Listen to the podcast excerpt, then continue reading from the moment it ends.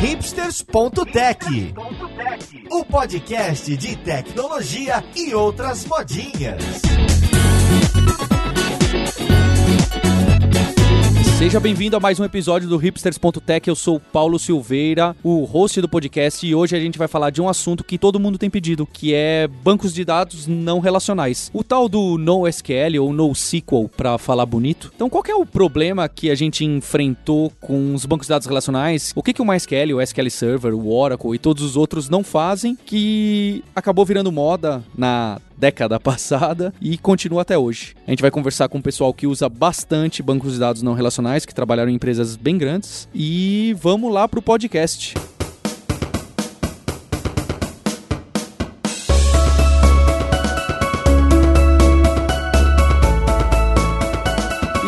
Primeiro convidado aqui no estúdio é o Davi Panis, que trabalhou bastante tempo aqui na Kaelon comigo e lá no New Bank com bancos de dados não relacionais e hoje em dia na Sticker Mule. Tudo bem com você, Panis? Tudo ótimo, Paulo. Muito bom estar aqui, de volta na casa aqui. e além dele, eu tô trazendo o Gleicon Moraes, que passou já pela Local Web, pela B2W, pela Luiza Labs e também trabalhando bastante com infraestrutura, com bancos de dados não relacionais. Como você tá, Gleicon? Oh, legal. Muito obrigado pelo convite aí. Tava sempre ouço o podcast, estava ansioso por, participar um dia. Legal. E do outro lado da tela que você ouvinte não está vendo, com uma touca parecendo o Rock Balboa o Maurício Linhares da Filadélfia. e aí, pessoal, recentemente foi 40 anos de que o filme foi lançado, né? Então eu tô festejando aqui usando a toquinha estilo rock. O, a, a, gente tá velho, hein? Porque eu assisti esses filmes. Nossa, 40 anos foi surpreendente. É, o tempo passou rápido.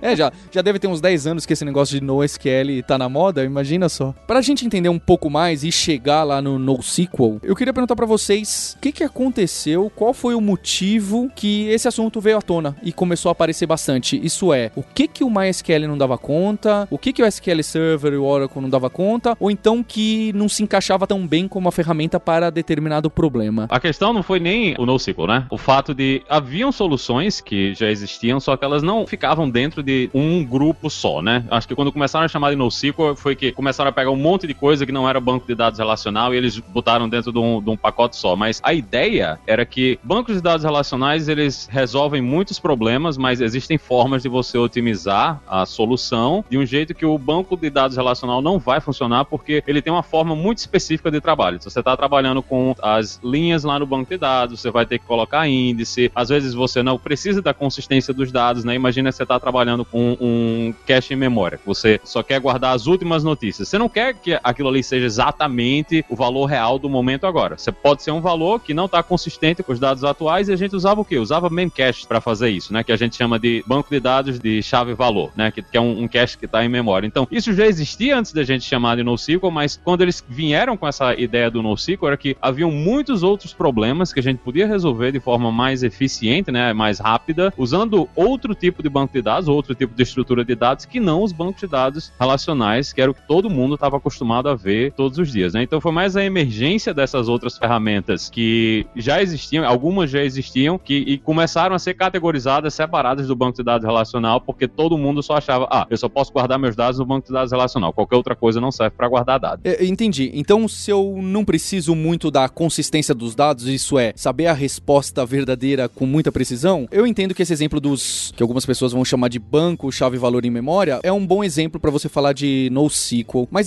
eu, queria um exemplo mais próximo do, dos bancos de dados tradicionais que persistem os dados no HDzão em algum canto e que são melhores em alguns fatores do que os bancos de dados relacionais tradicionais. Qual que é essa vantagem que esses bancos trazem? Bom, puxando para esse lado, a gente pode entrar um pouco na questão da estrutura dos dados. Então, por exemplo, dependendo do tipo da, da sua aplicação, igual por exemplo, você tem um, uma loja virtual aí, um e-commerce. Você tem vários tipos de produtos, né? Você tem, por exemplo, uma geladeira que você tem voltagem, cor, e aí você também tem uma roupa que tem tamanho que é PMG. E aí aí como você estrutura os dados, né? Como você vai armazenar os dados dentro do seu banco de dados. Tendo um banco de dados relacional, você vai, pô, você vai precisar ter um monte de tabela para fazer uh, definir os tipos de, de atributos que um produto pode ter e tudo mais. Depende se você conseguir armazenar os dados numa forma mais maleável né, menos rígida quanto uma tabela de um banco relacional, pode ser interessante para esse exemplo, né, do, de um e-commerce. Né? Eu, achei esse exemplo legal, porque a solução, quando as pessoas começam a programar e desenvolver, de resolver esse problema de que é, meu produto tem, eu tenho muitos tipos de produtos, então eles têm características bem diferentes um dos outros. Uma das soluções costuma ser criar uma tabelona com 100 mil campos. É, Então, o perfume tem a coluna manga curta ou manga longa e o- a geladeira também tem a- o, o item ali, prazo de validade. Começa a ficar algo é, bem feio pra quem conhece de banco de dados relacional. A outra opção seria realmente tentar dar aquela super estruturada e deixar tudo muito bonito que você vai começar a quebrar em tabela de tabela de tabela com um monte de associativa ou às vezes cair até naquele esquema de metatabelas dentro do, do banco de dados. Então, esses bancos oferecem alguma maleabilidade que eu não preciso me ater a isso. Por aí? É, no, no meu caso, eu, eu gosto de contar do meu ponto de vista, que é o que eu vivi, né? Ótimo. Eu ouvia falar de outros tipos de maneira de armazenar dados, mas chave valor sempre foi um guia, por conta da orientação à programação, né? E, e, e para mim, pessoalmente, eu acho que o, o que fomentou você procurar essa facilidade de, de representar outras formas de dados dentro de um, de um banco foi o relacionamento humano. Banco de dados relacional não significa que você tem um bom relacionamento com quem cuida do banco de dados. Tem um lance que eu tava vendo hoje que não reduziu o uso de banco de dados relacional no mundo. Quer dizer, você adicionou mais data storages, mais tipos de bancos de dados de documentos, de chave-valor. Você não reduziu aquilo. O, o DBA continua com o seu emprego. O DBA continua com seu emprego. Pô, o cara tinha a chance de ser a mesma coisa que aconteceu com o DevOps, mas ele continua lá. E tem empresa que tem a AD, que é o cara que cuida do desenho de dados. Então essa burocratização obrigava as pessoas a, a- a adotar frameworks e maneiras de programação que bem naquela inflexão de performance e acesso de sistemas online. Então como, como que você vai servir uma query sem exagero nenhum, com mais de 30 linhas depois de sair do ORM, com todos os relacionamentos, se o cara passar na prova da faculdade ali é 10. Só que, pô, o cara não consegue servir 10 requests por minuto com aquilo ali. A gente tem hoje o, o seu, o, o banco online de bancos mais antigos, usa sistemas de e-commerce mesmo. O sistema vive muito dentro daquela representação do banco de dados. Então, o que eu acho que aconteceu, o que aconteceu comigo na época, eu tive uma experiência muito legal que eu trabalhava no UOL. Trabalhava com uma equipe de uns caras muito bons e eu via muito, absorvia muito o que o pessoal tava vendo em conferência e o que o pessoal tava vendo é, de linguagens novas e enfim, tanto que um dos diretores na época trouxe a apresentação do main cache na época do Living Social, a gente ficou impressionado. E a gente via o outro lado, como que você vai servir um sistema que era uma rede social com um grafo? Como você vai representar isso se você tem que dar um pedido assim formal para alguém e o cara vai desenhar aquilo em todas as formas eh, relacionais corretas, te retorna e no código vai ficar uma coisa in- ininteligível. Então o que eu vi é que algumas pessoas começaram a criar alternativas e é, é- é impossível você segurar isso. E algumas dessas alternativas bateram com modelos que já eram utilizados na década de 70 e na década de 80. Modelo de chave-valor, modelos hierárquicos, enfim. Isso começou a ser muito adotado e as pessoas preferiam criar o seu data storage do que submeter a isso. É o que acontece hoje com o pessoal usando cloud. Prefere ir lá comprar uma máquina e boa, alguém cuida do que pegar uma máquina física e instalar. Teve um momento que muita gente falava de usar o MySQL denormalizado. E eu acho É, que de tirar a integridade Exatamente. dele, né? E aí o cara denormalizar e falar isso, você não tá sujo por isso, você não vai ser apedrejado em praça pública. Eu acho que quebrou muita coisa na cabeça das pessoas e dos fornecedores. Bem ou mal, hoje o desenvolvedor tem mais acesso e mais informação de, de fornecedores de bancos de dados, seja ele qual for, de, É, de Oracle a MongoDB. Eu acho que a sua analogia com o DevOps fez bastante sentido, porque realmente, modo antigo das corporações grandes, mais tradicionais, há, há 20 anos atrás, era muito isso. Esse bottom-up em cima do banco de dados, não é? A gente começava desenhando num papelzão o esquema entidade relacional. Um grafo. É, é verdade, bem lembrado. E a partir daí, a gente. Ah, agora que tá tudo pronto, 100% pronto o, o modelo, agora a gente vai começar a programar. A chance disso dar certo era muito pequena mesmo. E eram mundos diferentes, não é? O, o DBA vivia numa sala, o programador em outra. Você precisava fazer uma alteração numa coluna? Poxa, era pedir a benção pra todo mundo e etc. Mas isso não é por acidente, né? Não, não, imagino que não. Não, é- então, o- isso isso é um dos grandes problemas que a maior parte dos bancos de dados NoSQL que vieram aí nesse- nesses últimos 10 anos, eles vêm com essa ideia de que o custo para você mudar o formato dos dados é muito baixo. Ou então esse custo, ele empurra esse custo para o usuário. Então, Certo. quando você está trabalhando com um banco de dados relacional e você quer criar uma nova coluna, alguns bancos de dados, eu acho que o Postgres até há um tempo atrás, você na hora que você criava a coluna, ele travava pedaços da tabela. Então ele ia Uhum. criando, ele ia criando a coluna nos pedaços da tabela e ele ia travando a tabela. Então você não conseguia adicionar uma nova coluna com o banco de dados online. Então imagine que você vai chegar pro DBA e vai dizer: "Ah, eu quero fazer uma mudança que vai tirar todos os nossos sistemas do ar". Qual, qual é a, a cara que o cara vai fazer Mas pra eu, você? eu, É, eu já eu concordo, eu concordo que essa é uma das razões, mas eu discordo completamente que ela é uma razão forte, porque é o princípio de responsabilidade das pessoas, é o princípio de como a organização se comunica, né? Quer dizer, eu já vi cara rodando essas queries em bancos relacionais em produção e dando problema, e não é legal só porque a responsabilidade era dele e o cara tava rolando, né? Então, eu, eu- eu concordo contigo. Conhecer o impacto do que você vai fazer é prioridade zero. E, e eu acho que de uma forma ou de outra, com os acidentes que tiveram e, as- e os sucessos, nada, nada no SQL democratizou um conhecimento de arquitetura, de infraestrutura, de como você guarda o seu dado. né? Mas sim, é, não, não era por nada, porque a- a- a- é uma via de mão dupla. Se é um cara que é responsável por manter o banco no ar, e olha, não é só 20 anos atrás que era tudo baseado em cima do banco, não. Corre atrás dos RPs do mercado, eles são todos escritos em história de procedure, que é uma linguagem que roda dentro do banco de Exato. dados. É. Uma responsabilidade de uma pessoa cuidar disso e manter, e é uma responsabilidade da outra pessoa desenvolver e fazer coisa nova em cima. Se os dois não estão na mesma página, é bem difícil realmente liberar um, um acesso ou um controle, né?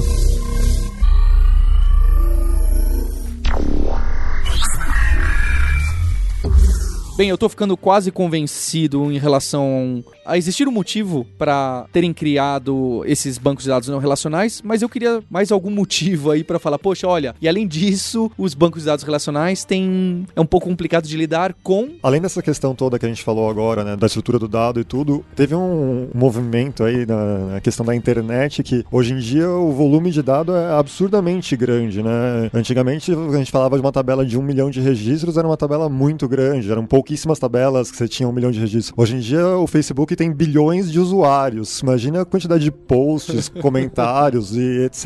né? Então hoje em dia o volume de dados é muito maior. Então outras estruturas de, de dados, outros bancos propriamente dito, acabaram vindo para suprir eh, essa necessidade também, né? A quantidade, o, o throughput de escrita e de leitura, a quantidade de dado armazenado propriamente dito, como você vai buscar, né? eh, como a gente vai buscar os dados. é, como a gente vai buscar os dados. e- É, porque realmente, até recentemente a gente. Até recentemente não. Hoje em dia, se você usa banco de dados relacionais, você às vezes precisa parar pra pensar: opa, tô fazendo insert demais. E não era um. Esse não era um problema pra se ter, correto? Era pra falar: ah, manda tudo aí, ele que se vire se ele vai gravar, deixar um pouco em memória e gravar de pouco em pouco, ou se ele vai gravar em outra máquina. Realmente parece ser uma dor de cabeça que não há necessidade de eu ter. Eu não quero ter que ficar pensando na operação de escrita de uma única linha do meu banco de dados, correto? É, parece algo demais para um programador. Ah, Quando o pessoal começou a falar de denormalizar os dados, eu acho que era uma maneira de atacar esse problema. Quer dizer, eu tenho uma tabela de clientes e tenho uma tabela de produtos. Eu tenho um relacionamento que descreve pedidos desse cliente, hipoteticamente. É, se eu for fazer uma query nessas três tabelas, ela vai ficar grande. Se eu tiver que distribuir isso em uma, duas, três máquinas, é bem complicado. Então, alguns bancos relacionais começaram a apresentar um recurso chamado particionamento. Então, ele dividia, pelo menos dentro da própria máquina, uma máquina física, uma caixa, tem seus discos lá, sua CPU. Pelo menos internamente, você conseguiria falar: olha, queries para essa faixa de dados vão para o dispositivo de armazenamento A, queries para essa faixa vão para o B, queries vão para o C. Mas como você tira isso de dentro da mesma caixa? Então, Facebook, Friend Feed, aquelas empresas que estavam recebendo muito tráfego de internet, que usavam e usam ainda banco de dados relacionais. Facebook, em algumas palestras, eles falam que tem mais de 300, 400 mil MySQLs espalhados, sustentando o grafo que descreve a relação entre as, eh, os amigos no Facebook. Né? Eles começaram a normalizar essa tabela e sair do esquema de master slave. Então, poxa, eu escrevo em uma máquina e eu leio de 100. Aqueles casos de, na época do Ruby on Rails, de, ah, eu, como que eu cresci minha aplicação? Poxa, eu tenho meu master aqui, 230 mil slaves e mais não sei quantos memcache. Tá? Então, o cara começa a, a usar master slave e a denormalizar a tabela para query ficar pequena, para ele pegar um ID, pegar a linha com tudo que ele precisa. Então, imagina, tem uma máquina que é a aplicação, passa pela rede, vai até o banco, que acessa o disco, que volta e tal. Então, pra, quanto menos você trafegar e quanto mais rápido e menos CPU utilizar, mais rápido você serve o, o cliente. Isso é, as pessoas começaram a usar tabelas longas com muitas colunas e dados repetidos em diversas tabelas. Sim, quebrando uma das regras de normaliza a normalização, né? Uma das formas é, relacionais que dizia para você não repetir os dados. Né? Então, você quebrando isso aí, você ganhou um, uma agilidade maior. Só que você tem que gerenciar isso com a sua aplicação. Já começa a sair do escopo do sistema que gerencia o banco de dados, conhecer isso. Né? E é curioso porque na universidade, na academia, a gente estuda que você não pode fazer isso. Você estuda álgebra relacional e toda a matemática por trás explicando quais seriam os problemas e a solução do mercado, obviamente, também hoje a universidade ensina para esse lado, foi ir na contramão do que pregava. É que todo mundo bomba em análise de algoritmos, né? Aí no Big O Notation fala, se você tiver um chave-valor que é um hash, é, é odd é, ele, né? É odd então você vai e pega rápido.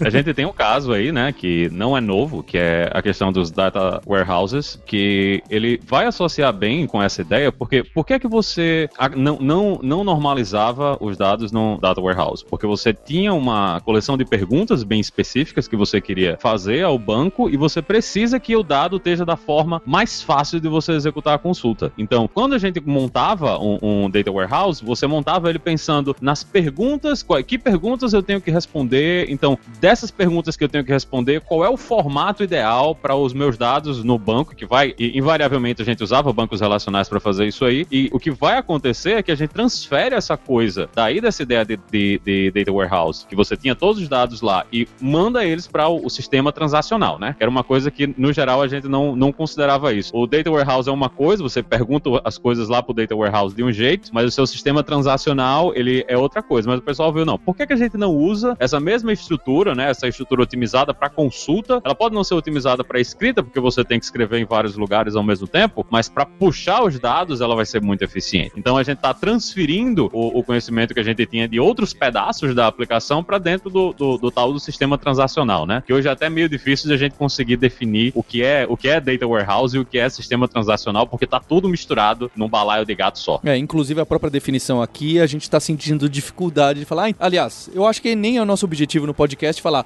olha, NoSQL, NoSQL é isso aqui, esses são NoSQL e esses não são. Acho que é uma discussão, inclusive, é, que nem vale a pena. É. A, a, linguagem que você busca seus dados no banco é a menos importante. É. O, ter, o, termo é um daqueles termos hipsters que surgem, né? Uhum. Você fala NoSQL porque alguém fez o NoSQL e fez um símbolo, tipo uma placa de proibido estacionar é. com SQL no meio um risco.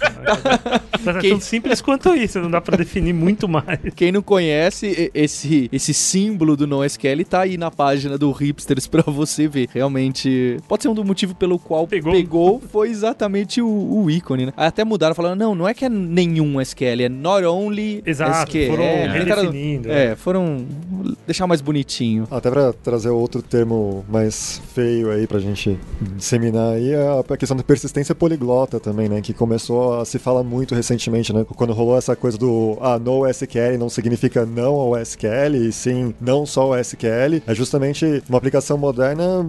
É, hoje em dia é comum você não ter só um tipo de banco de dados. Né? Infelizmente. Né? É, mas infelizmente. Sim, mas é, o, o Blacon que adora a parte de operações aqui, né? Sabe como é que é? Agora, ao invés de você manter um banco, você tem que manter três, né? Porque tem o, o cache, tá no banco X, a operação transacional tá no banco relacional lá no MySQL e você ainda tem um, um, um banco lá, um, sei lá, um Neo4j para fazer análise de, de fraude. Ah, e a resposta é assim, é que é como se fosse uma variável, né? A máquina virou uma variável. Então se fosse essa variável aqui tem, contém um tipo de dado que é o melhor tipo para essa informação que eu quero guardar. Né? É complexo.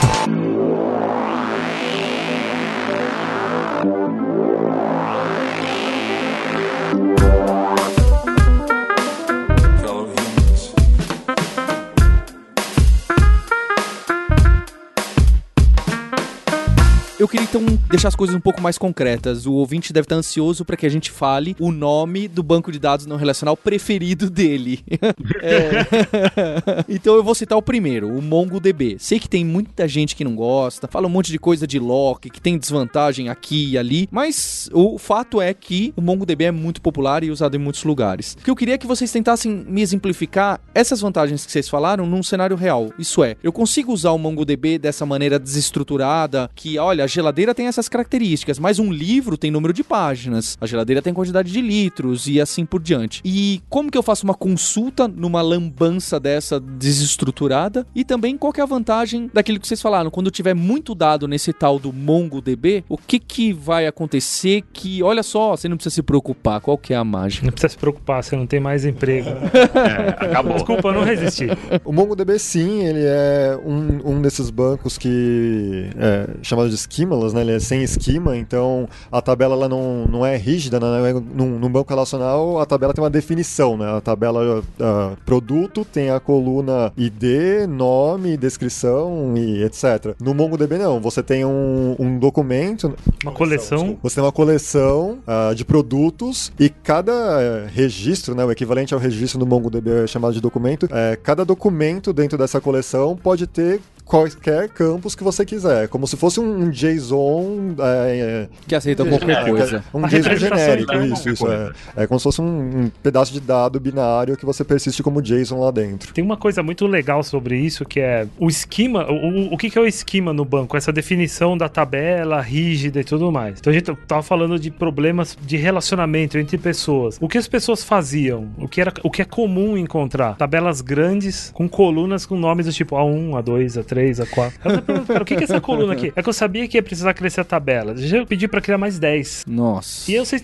dentro do código, você, então esse tipo de banco de dados endereça esse dado, o dado variável. Ele guarda internamente uma representação que chama BSON, que é quase JSON, é, é binário, alguma coisa parecida com JSON. Dentro da coleção que o Panis falou, você pode ter um documento que tem a cor, o tamanho da geladeira, que é uma geladeira. E você pode ter um documento que não tem nada disso. Qual a dificuldade do banco relacional com isso? Se você está totalmente normalizado, você tem que ter esses relacionamentos e atributos e você acaba com longas tabelas de duas colunas para relacionar ou de três colunas, ou tabelas de referência que são IDs e atributos. Então você olhando para o banco fica quase impossível. Tem que fazer, tem que fazer uma arqueologia com as queries e entender, ah, beleza. Se eu pegar o campo A1 para o produto Z, ele significa peso. Mas esse mesmo campo para o produto Y, ele significa cor. As pessoas já estavam dando seu jeito para fazer o que os bancos de dados não relacionais fazem. É impossível segurar a criatividade humana.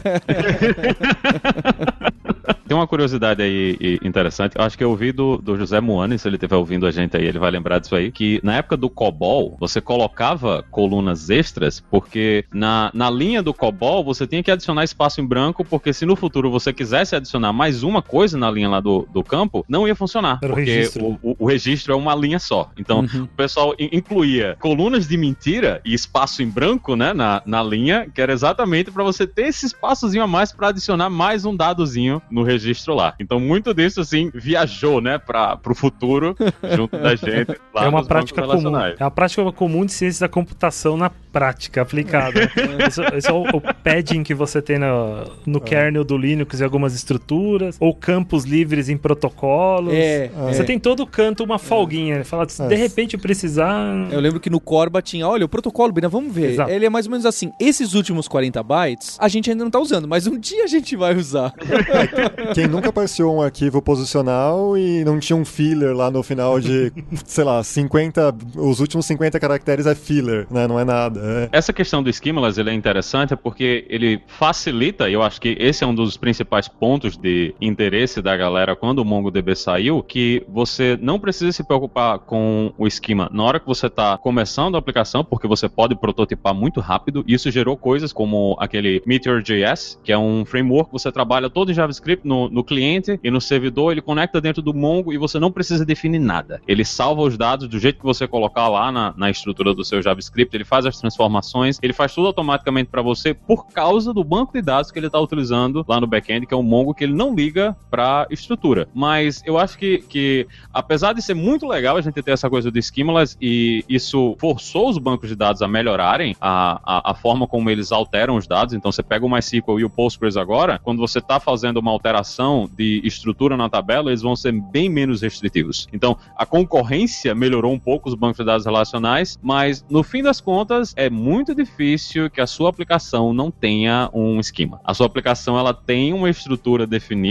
e em algum momento essa, essa estrutura ela vai existir. A diferença é que no banco de dados relacional ela obrigatoriamente existe no, no banco e na sua aplicação, e quando você está usando um banco não relacional, ela vai existir somente na sua aplicação. O banco em si ele não entende da, da estrutura. Eu lembro que a primeira vez que eu tive que rodar uma migração no Mongo, a gente olhou e disse: não, esse campo agora que a gente salvava como string, ele vai ter que virar um número. Mas eu não tenho como fazer isso no banco. Eu não, eu não, eu não vou reescrever todas as, todas as colunas que eu tenho no banco. Então, virou o, o, o nome do campo virou, virou coluna, né? Número. Quando a gente carregava o objeto do banco de dados, a gente copiava o que era string, transformava em número, e quando salvava o objeto, ele atualizava o novo campo. Então, você está ganhando flexibilidade nessa questão de que você realmente. O, o, banco ele não entende do esquema, mas o esquema ele vai existir em algum lugar. E no nosso caso, o esquema ele existia do lado da aplicação e a aplicação assumiu essa responsabilidade. Certamente, de alguma forma, é uma vantagem esse esquema não ser solidificado no banco de dados, mas traz algumas dificuldades. No caso dos produtos que a gente está misturando, geladeiras e livros, quando eu quero fazer, vamos chamar de um select no banco para saber todas as geladeiras que são verde, é como que isso fica? E mais ainda, se um dia eu quero mudar todas as geladeiras que são verde, agora é, é outra denominação, eu vou usar RGB. Eu vou ter que alterar todos os registros e essa informação tá duplicada lá, centuplicada em toda santa geladeira verde? Vai, você vai ter que fazer isso. não tem, não, não tem magia no, né, nessa questão do banco, não tem como você fazer uma alteração. No, no caso específico do Mongo, ele tem operações que são equivalentes às operações do, do SQL, né? Então você consegue mandar um update all que vai atualizar todos os, os objetos da sua coleção, mas você tem que entender que rodar uma, uma, uma consulta desse tipo vai causar um, um estrago grande no banco em termos de performance, porque ele vai ter que carregar um monte de informação, vai ter que escrever essa, essa informação de novo dentro do banco de dados e como ele é um banco orientado a documentos, ele escreve o documento, então ele pega aquele documento inteiro e escreve, então você tem que ver também, se o seu documento é muito grande, vai complicar ainda mais, porque você vai ter que ler mais do disco para fazer essa operação. Então, dá para você fazer esse tipo de coisa com certeza, mas no geral o pessoal fala do, do quando, quando, você vai fazer uma coisa dessa, o pessoal corre para essa, essa solução que eu tinha comentado antes, né, que é o, a migração preguiçosa. Você só migra o dado quando você carrega o dado em memória. Se você não, se você não carregou esse dado, você não migra ele, você deixa ele do jeito que ele tá. A não ser que você realmente precise que todos os dados estejam com aquela informação lá. Aí nesse caso você não tem muita opção. É como se você tivesse uma migration live dentro da aplicação. É, é assim que vai acontecer quando você está trabalhando com isso. Você tirou uma parte importante do controle dos dados de dentro do gerenciador do banco. Então, no final, na maioria dos casos, o, o banco fica quase que como um, a ponta final de um serializador, né? Você serializa o seu tipo lá e guarda. E se você mudou o seu tipo, você muda a sua aplicação para entender dois tipos por um tempo, ou três. Ou... Como uma programação defensiva para seja o que vier daí, eu vou dar um jeito. Igual a gente faz lá um if null, né? ao invés de fazer o if null, você vê um if string ou if número e decide o que faz com o dado na hora. Então essa é uma prática que aparece com certa frequência. É, infelizmente sim. Ela tem que existir. Acho que o, um, uma fonte das dores trabalhando do, é, com esses tipos de bancos é porque a gente confia no migration. Por que, que o migration existe? A gente começou com outro tipo de banco de dados, tentando ter uma certa agilidade para controlar o que estava lá. Né? Teoricamente, você não precisaria de um processo de migration num banco sem esquema. Verdade. Então, é. você tem que se adaptar, controlar e conhecer melhor seu dado. Em linguagens com tipos dinâmicos, acho que você tem mais recursos para fazer isso. Linguagens com tipo estático, o código fica grande. Então tem um pouquinho aí de inserção, alteração. De deixa eu perguntar de busca. Quando eu pergunto, eu quero saber todos os produtos que tem cor verde, independente se é geladeira ou não. Se esse, se esse campo não tiver indexado, só sobra uma busca, um, um famoso isso. full table scan da, é, da, da, antiguidade. É, é, como que funciona nesse caso num banco de dados não relacional? Eu precisaria avisá-lo que esse campo também precisa de um índice? Como fica? É, nesses bancos, falando do não só do Mongo, mas outros que a gente vai citar depois e, e até linkar, volta no que o Maurício falou. Você começa a pensar no que você quer perguntar antes. Então você vai criar índices, uh, você vai usar. No Mongo ele tem um JavaScript que você pode rodar um map reduce, que nada mais é de distribuir um trabalho em todos os nós desses bancos. Uma característica desses bancos é que raramente você roda em uma máquina só. Cada um deles tem uma configuração com dois ou mais nós, com papéis diferentes. Então você pode mandar um pedaço de código para ele executar em cada um dos nós e te retornar. Então ele tem índice, tem map reduce, tem as limitações desse tipo de sistema. É, por exemplo, as máquinas hoje elas têm uma insanidade de cores de CPU. Cada CPU tem vários núcleos, vários cores. Alguns desses bancos ou operações travam o processo inteiro para poder fazer isso. Então, se sua busca é lenta e você não pensou no índice, que são de nível global ou de coleção, ele vai segurar o processo consumindo muita CPU e gerando I/O no disco, lendo pedaço a pedaço e comparando aquele atributo. Tem vários níveis ainda, né? Então a gente está falando, a gente pensa em uma tabela, negócio 2D, um Excel, né? A gente desenha um grafo e depois pensa como um Excel. Talvez o modelo relacional seja um negócio em quatro ou cinco dimensões que a nossa mente nunca vai conseguir imaginar, É, porque é como, como um JSON aninhado, então você É- tem é vários bem níveis aninhado, pra dentro. É bem aninhado. Até as, as buscas e a sintaxe da busca mostra isso. Então, em dois, três, quatro níveis é bem comum. Uma coisa que é importantíssimo falar, especialmente no, no MongoDB, né, esses bancos de dados que armazenam documentos, é, quando a gente pensa na, na questão da consulta, é que não existem joins. A gente não está falando de modelo relacional, né? não existe essa relação entre os documentos. Então, o Gleicon agora há pouco no- tinha falado sobre a relação entre produto, cliente e a, a tabela de compras ali, né? O produto, o cliente Paulo comprou a geladeira. Se eu quero fazer uma busca para trazer todos os produtos que o Paulo comprou, eu, eu posso, na, na- no meu documento lá da compra, eu vou ter uma. Posso ter uma referência para o ID do Paulo, posso ter uma referência para o ID da geladeira, mas se eu quiser fazer, mostrar uma tela bonitinha lá, Paulo comprou a geladeira, se quiser trazer o nome né, do cliente o nome do produto, eu não tenho um join para salvar a vida ali. Ou a gente vai acabar caindo na, na desnormalização de dados de novo, ou São duas queries. fazer o N mais um, né? N mais um. Uhum. Que é o que todo mundo faz. Quem programa para mobile, que tem uma restrição incrível de banda, de tempo de resposta, né? Poxa, você não. Você faz alguma coisa ali que chama uma API que tem que responder rápido. É, vai usar isso. Vai querer que de cara venha o Paulo, o número de pedidos, pelo menos o último pedido, talvez já o endereço, algum dado ali que precisa confirmar em um uma volta só, né? Um pedido, um- uma volta, um round trip só, né? Então é, é bem normal e é pra isso, né? Quer dizer, a proposta de não ter esquema é, já prevê que as pessoas vão abusar disso, vão utilizar disso aí. O que você tem que conhecer é a parte do gerenciamento que saiu do banco. Por isso que eu falo que eles viram quase serializadores. Tem muita gente que já apanhou muito de, de linguagem de query, de índice de performance e usa o banco como final de um- uma linha de montagem. Ele- o tipo tá com tá pronto, ele só bate lá. E as queries, elas são muito simples, fica quase um chave valor na hora de fazer uma query. Ela dá um ID, não faz uma query estruturada falando, olha, todas as geladeiras verdes que pessoas na Vila Mariana comprar. Sabe? Ela já manda direto ali o, o dado. Mas no mundo real, isso vai estar misturado com banco de dados relacional, não vai? Eu quero dizer, existe algum e-commerce grande que vai deixar isso só em banco de dados no relacional? Ou a compra em si tá no relacional por um motivo que faz sentido? É capciosa. Todos é um universo que a gente tem que ir com uma esperança grande. Porque poucos usam. A maioria ainda usa sistema de 10, 15 anos atrás e não vai parar de usar tão cedo. Então a gente, a gente tava falando da query estruturada e da linguagem da query, né? Então você fala de SQL, de um jeito ou de outro, todo mundo conhece um pouco, né? Você olha para cada um dos bancos, o MongoDB tem sua linguagem específica, que não é nada do outro mundo, mas você vai se adaptando. O Cassandra, que é um outro banco de dados não relacional, também tem uma, uma linguagem específica. Vários desses fornecedores tentam se aproximar do que as pessoas já conhecem, só que a gente não falou dos outros recursos no banco de dados. Então, além de particionamento, tem banco de dados que tem fila dentro. Então, tem bancos de dados chamados Enterprise. O banco de dados com selo Enterprise ele vai ter até um abacaxi lá dentro. Então, ele, tem, ele, ele tem uma linguagem de programação, com fluxos, com condicionais, com packages, com compilação. Ele vai ter possibilidade de linkar com módulos externos. E isso tudo é utilizado. Quantas vezes, e, e, e é legal cada um na sua experiência lembrar disso e pesquisar onde está trabalhando, você vai ver que um problema de programação foi resolvido dentro do banco. Alguém apareceu e falou: Não, já dei um jeito aqui. Sabe aquele jeito mágico? Um índice, um particionamento, uma história de procedure e tudo mais. Olhando para e-commerce, o e-commerce tem alguns problemas específicos que tenta resolver. Um é concorrência de estoque. Uh, todos eles têm uma preocupação muito grande de não vender o que não tem.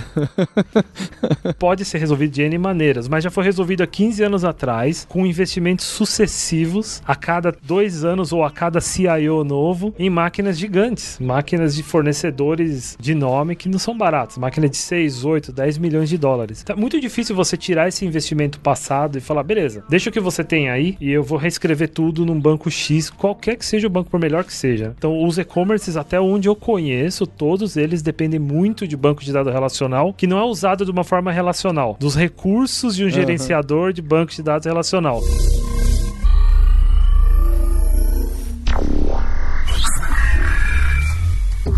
Vocês citaram mais de uma vez que eu teria vários nós desse MongoDB rodando ao mesmo tempo, por vários motivos. Porque é muito dado e você quer ter algumas garantias em relação à falha e outros pontos. Eu queria saber, isso é algo fácil ou é rocket science para eu configurar e manter? Assim, eu acho que isso foi também outra coisa que o pessoal bateu muito, né, quando os bancos de dados não relacionais surgiram, que era muito difícil de você fazer replicação com bancos de dados relacionais. Eles não vinham com isso diretamente, eu acho que o MySQL era dos, dos mais conhecidos, era o único que vinha com suporte a isso diretamente dentro do banco. O Postgres não teve isso até o 8, e agora no 9 eles ainda estão melhorando, ainda tem vários problemas em como ele faz replicação. Então, um dos grandes lances que o pessoal do MongoDB também teve quando eles vieram para o mercado, né, o MongoDB, o CouchDB, foi que todos esses bancos eles funcionavam replicando tanto em diretamente para o mestre escravo, né, que você tem o banco principal que toma as escritas e tem os bancos escravos que estão recebendo as leituras, como também a ideia de, de multimaster. Eu acho que o primeiro banco NoSQL Multimaster foi o CouchDB, que é a ideia é que você pode escrever em qualquer um dos bancos e eles vão conseguir descobrir e achar a informação que você escreveu para você em um dos dados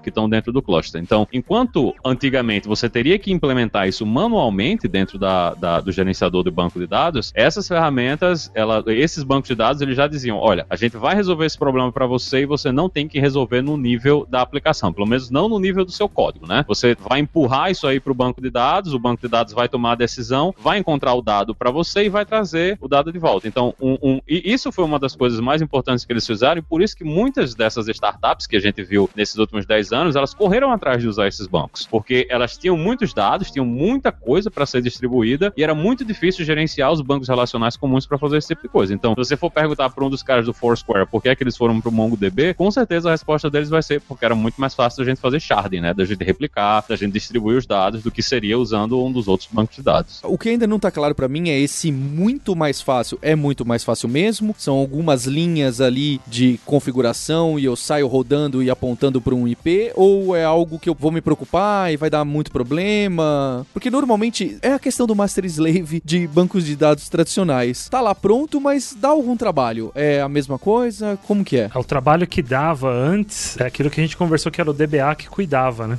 A complexidade ainda existe. Eles aplicam técnicas diferentes para esse problema, né? O, uma das coisas que ensejou tantos bancos de dados, o CouchDB é uma história legal. CouchDB foi um dos primeiros bancos de dados nessa bandeira de NoSQL. A história toda dele, de como o cara começou, a linguagem que ele utilizou, que era uma linguagem que já era para sistemas distribuídos, Erlang, enfim, é, é, é bem interessante, porque ele já ganhou vários dispositivos de programação para poder aplicar o que ele lia em artigos escritos pelo pessoal da Amazon e do Google. No meio da década passada, desses lugares que vinha uma revisão de, de ciências da computação e de coisas que não eram tão novas e de combinações inusitadas, que eles falavam, poxa, a Amazon dizia, eu tenho um problema enorme do meu carrinho de compras. Nenhum banco aguenta o meu volume de pessoas colocando e tirando itens lá. E eu descobri que o tempo de resposta do dessa iteração com o carrinho de compras afeta a conversão. Além disso, eu quero uma disponibilidade altíssima. A disponibilidade geralmente geralmente o pessoal mede assim, né? 99.9999. Então cada 9 que você coloca depois do ponto é bem complicado de chegar, né? Uma, uma disponibilidade aí de 99.95, se um mês tem 720 horas, significa que você pode ficar sem dar serviço umas 3 horas. Né? Eles, o pessoal começou a ler esses artigos e entender que com as técnicas de programação que eles tinham, conseguia se implementar maneiras que realmente eram bem mais simples de distribuir o dado, de ter disponibilidade. Então, muito bem citado, o MySQL já veio de cara com Master Slave, Mestre Escravo. O MongoDB, o CouchDB falava por nós de, de Erlang e começou que todo o banco que saía, uma das primeiras features era você roda em commodity hardware, que era uma, uma maneira de dizer que você não precisa de uma máquina proprietária ou muito grande. Porque Xing Ling. no, o Xing Ling americano é diferente do Xing Ling. Tem amigos que vão estar ouvindo. Eu queria, eu, eu queria o Renato Lucindo aqui para ele cair da cadeira. Né?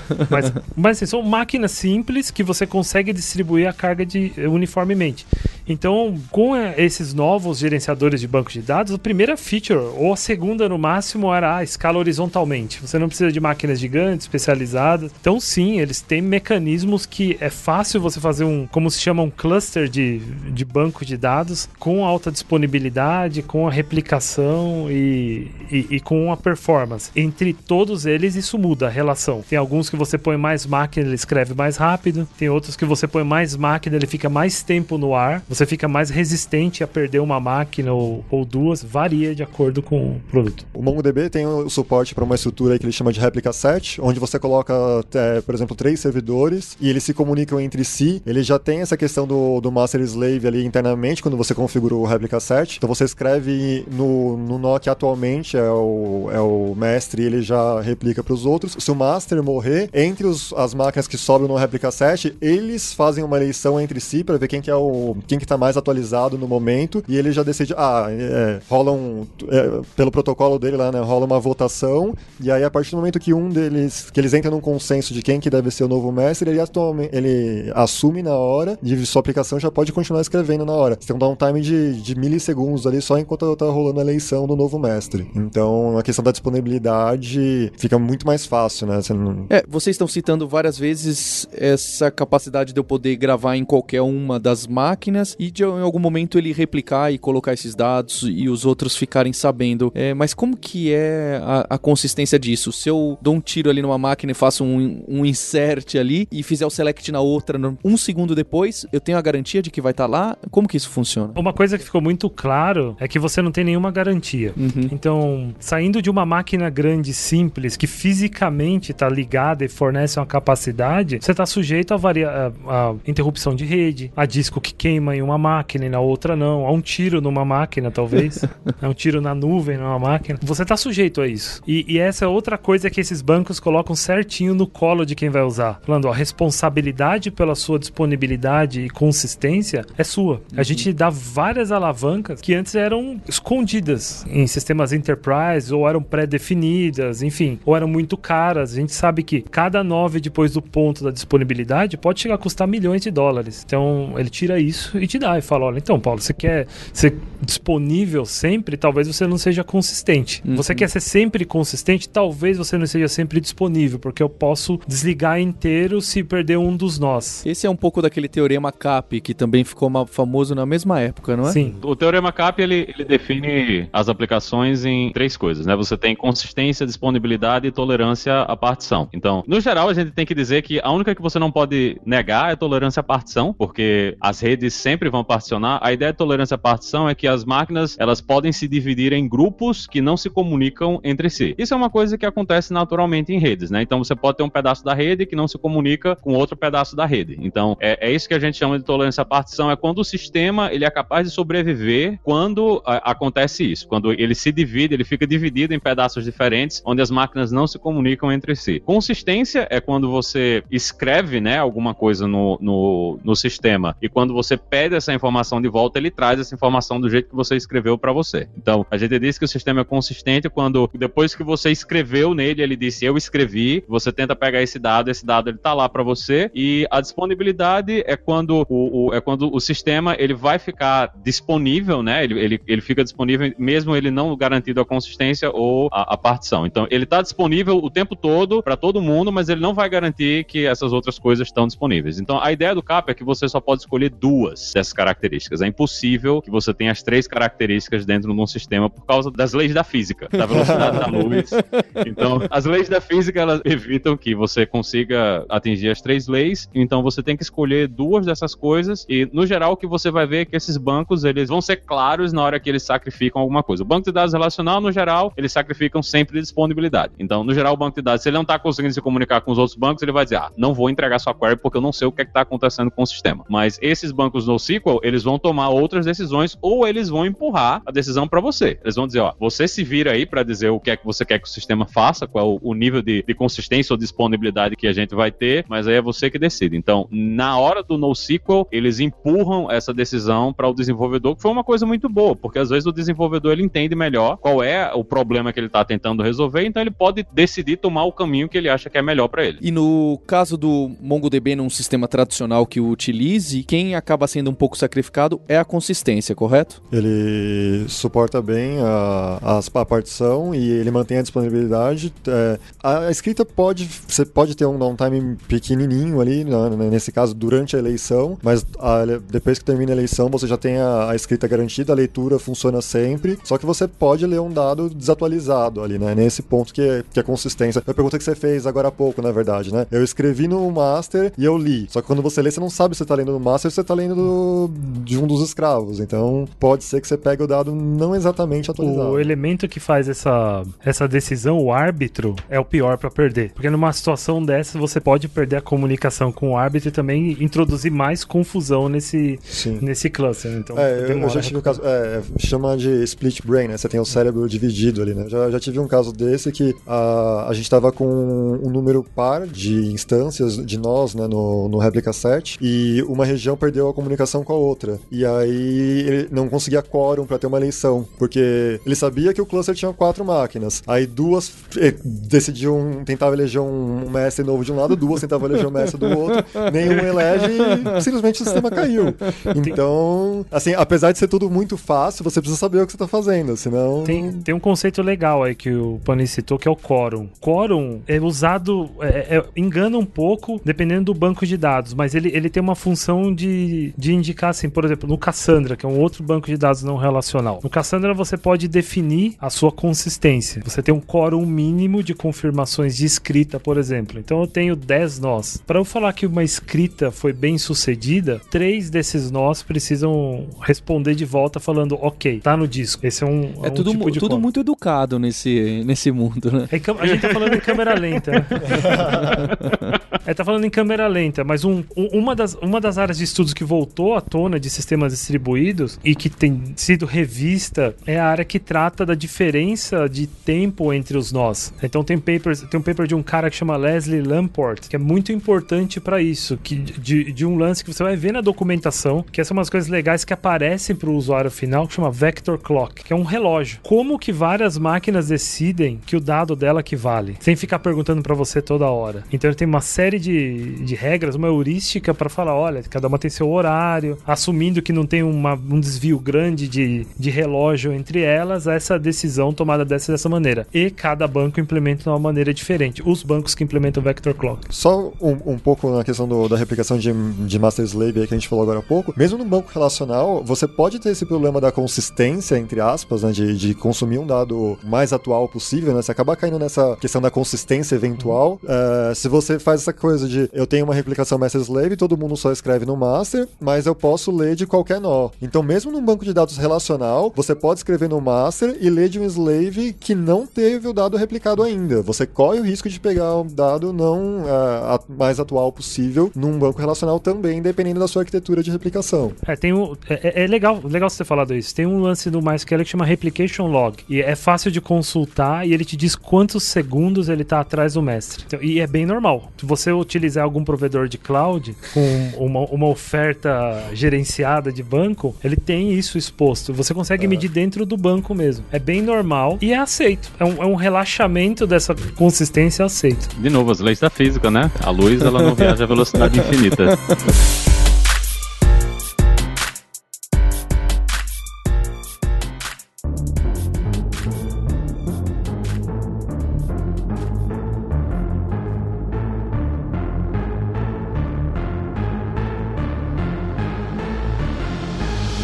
A gente falou de um monte de problema dos bancos de dados relacionais e o Gleicon citou bastante o cloud. É, no, no caso da Amazon, a gente tem a- aquela oferta do RDS que ele tenta ajudar bastante nesse, nessas dificuldades, até de configurar master slave, esse monte de coisa. Ele esconde e te dá um MySQLzão. Olha, tá tudo aqui, eu até faço backup, faço umas mágicas. Então, isso já não resolve. E eu queria perguntar também já sobre o tal do Dynamo aí, que me parece ser um banco de dados rela- não relacional deles, que também tá lá no cloud e eu, e eu preciso me preocupar menos ainda. O que, que vocês acham disso? Ah, bom, no caso do, do RDS, até o- a- agora há pouco o Gleicon falou sobre a solução gerenciada do cloud aí. Basicamente o que ele tá falando é, era do RDS, só foi um pouco mais político aí, mas... Ah, mas a Amazon, depois, a Amazon depois me manda um cupom de desconto aí que eu agradeço. Patrocínio. Na verdade, isso foi uma, uma das respostas né, que os bancos relacionais tiveram que dar né, para esses problemas. Alguns providers, aí, alguns desses provedores, eles montaram soluções para já, já gerenciadas, né? Igual, por exemplo, você já vai ter a replicação, você já vai ter o backup, você já vai ter tudo isso automatizado. Ele te dá a string de conexão lá, né, o acesso usuário e senha e é isso. Você só con- configura as políticas que você quer para backup, as quantas réplicas você quer e, obviamente, você paga de acordo com isso. É, Ele, ele empacotou um problema grande de manter o banco de dados. Então você consegue rodar em múltiplas zonas, tem tudo parametrizado. Eu acho bem legal. Eu acho que se tivesse acontecido alguns anos atrás, ia tirar mais a força desse movimento no SQL. Tem uma característica que você viu um vendor batendo no outro, né? Por coisas bobas, de modelo de dado, modelo de replicação. E essa, uma solução dessa empacotada, ela faz exatamente isso, ela tira da frente. Você fala, cara, legal, tem um custo, tem seus problemas, mas eu não preciso ir lá alocar minha máquina, instalar o software, cuidar da configuração, cuidar da imagem, reciclar essa imagem. A gente sabe que, pô, não se usa a máquina com uptime muito grande em nuvem, porque ela vai ficando numa, num host mais antigo, né? Então, essas boas práticas dessa reciclagem tá lá. É bem legal. DynamoDB, acho que tem, tem um produto intermediário deles que eu gosto muito da, da Amazon, que é o Aurora, que é uma frente de,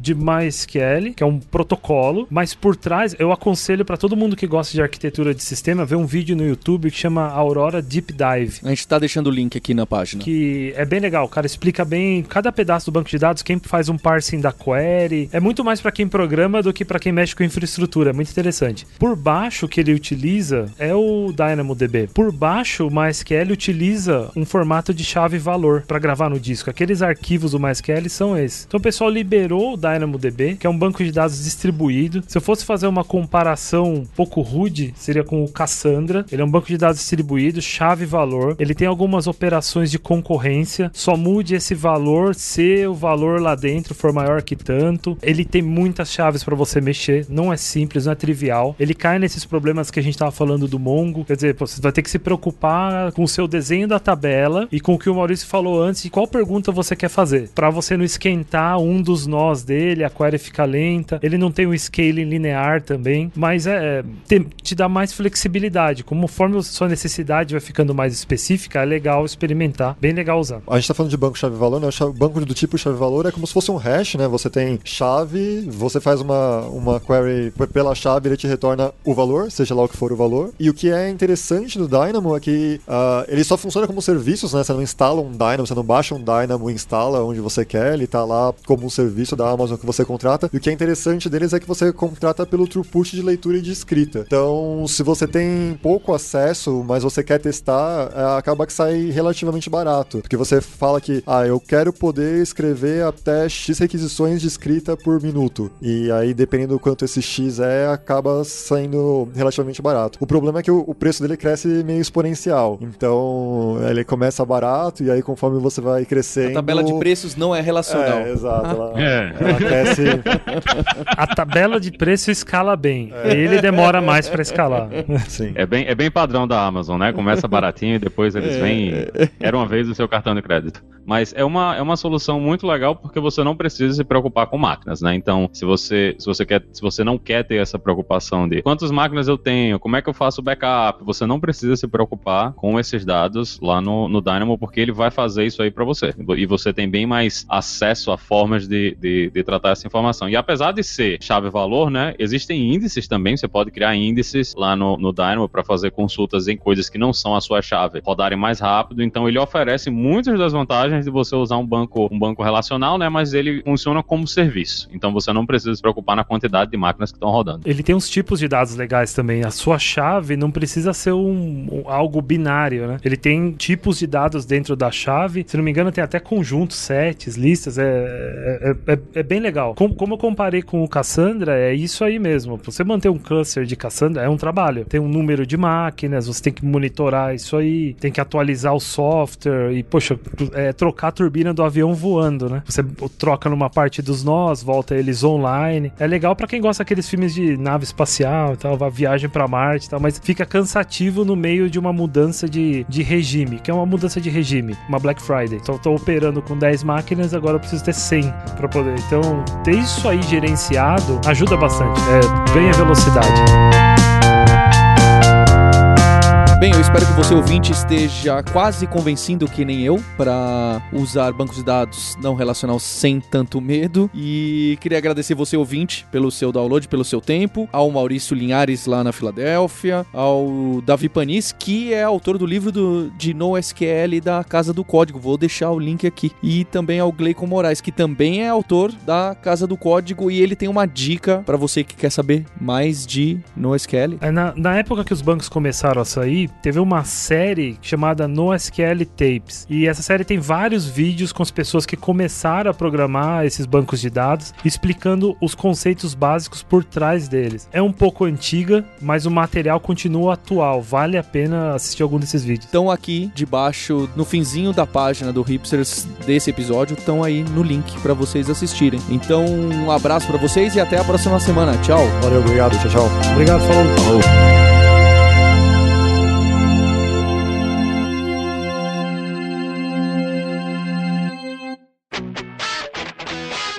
Você ouviu o hipsters.tech, produção e oferecimento alura.com.br, cursos online de tecnologia e Kaelon, ensino e inovação. Edição Radiofobia, podcast e multimídia.